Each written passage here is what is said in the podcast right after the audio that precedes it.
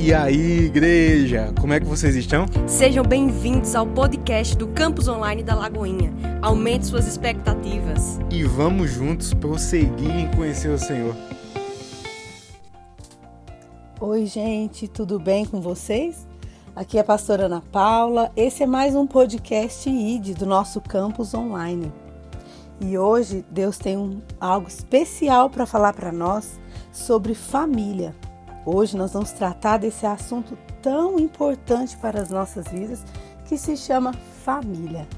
Eu quero dizer para você que a família, antes mesmo de nascer no meu e no teu coração, antes mesmo de você, mulher, moça, sonhar em casar, sonhar em construir uma família, Deus já sonhou esse sonho para você.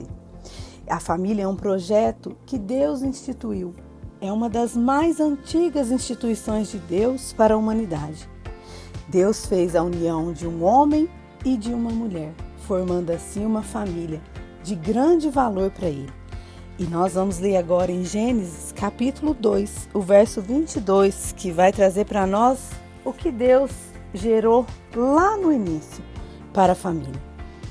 Gênesis 2, 22 diz assim: com a costela que havia tirado do homem, o Senhor Deus fez uma mulher e a levou até ele.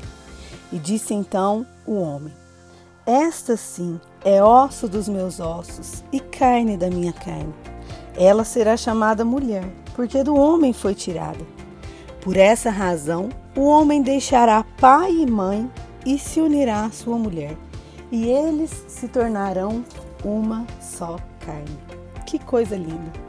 Que lindo é saber que Deus sonhou antes de nós algo tão lindo e maravilhoso que é a família.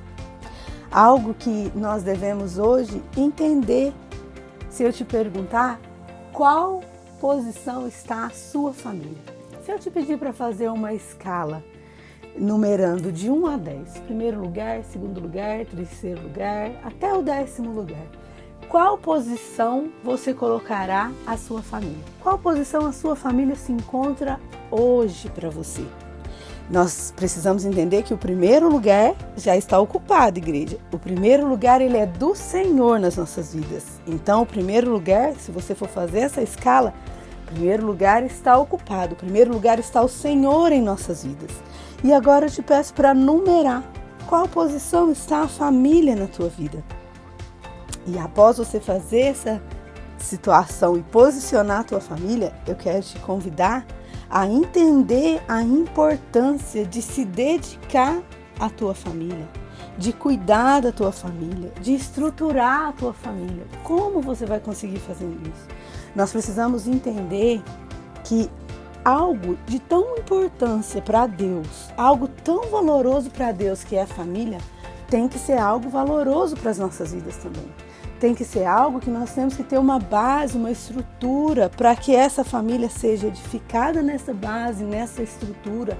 Nós sabemos que Cristo é a nossa base, mas nós precisamos entender que ao cuidar da tua família, ao fazer a tua parte, você está gerando para o Senhor o que Deus já sonhou para você. Você está cuidando daquilo que Deus te deu. E eu quero trazer para você também Deuteronômios, capítulo 6, o verso 6 e 7, que diz assim: Que todas essas palavras que hoje lhe ordeno estejam em seu coração. Ensine Ensine-as com persistência a seus filhos. Converse sobre elas quando estiverem sentado em casa, quando estiverem andando pelo caminho, quando se deitar e quando se levantar. É uma palavra que Deus deu para que nós possamos passar os ensinamentos do Senhor aos nossos filhos. É uma palavra que Deus quer dizer para nós assim, ó, não é só no material que você tem que cuidar, porque talvez você pense, eu já estou cuidando da minha família. Mas esse cuidado envolve sentimentos, este cuidado envolve espiritualidade. Você, nós precisamos cuidar da nossa família envolvida na palavra, envolvida em sentimentos, uma família que cuide do lado amoroso, uma família que cuide se preocupando como está a esposa, como está o esposo, como tem sido a criação dos nossos filhos. Porque se tem um valor especial para Deus a família, nós devemos uma atenção especial. Tudo que é projeto de Deus, tudo que Deus amou primeiro que nós, nós precisamos amar também. É como se você tivesse, é, vou comprar esse sonho com o Senhor. A minha família é importante para o Senhor, então ela é importante para mim também. Precisamos dedicar tempo à nossa família. Sabe aquele olho no olho? Aquele olho no olho nós precisamos praticar com a nossa família. O esposo chama a esposa, olha no olho dela para saber como ela tá. Olha para ela, conversa com ela para saber o que está se passando. A esposa chama o esposo, viu que algo está acontecendo, chama, olha olho no olho para se entenderem. Nós precisamos ter olho no olho com os nossos filhos, ensinar a eles a palavra, falar a, ele a, a eles a grandeza do nosso Deus, para que essa geração futura nossa possa é, permanecer no Senhor, buscando ao Senhor, entendendo que o, que o que Deus fez nas nossas vidas pode fazer na vida dos nossos filhos também. Tem algo especial que nós precisamos entender a nossa família é a nossa base. Se a nossa família vai bem, nós vamos bem. Se nós não cuidarmos da nossa família, nós não vamos ter uma família abençoada. Se a gente ir desdeixando, não tem tempo, ah, hoje é uma coisa, amanhã outra, você precisa entender. A família é um projeto do Senhor. Não aceite menos que o que Deus projetou para a família tua, para tua casa. Não aceite menos do que Deus já viu e já planejou. Lute pela tua família, lute em dedicação de tempo, lute em perseverar buscando na palavra do Senhor o que o Senhor tem para a tua vida. Vamos ler mais uma passagem que agora está em 1 Timóteo, capítulo 5 e o verso 8.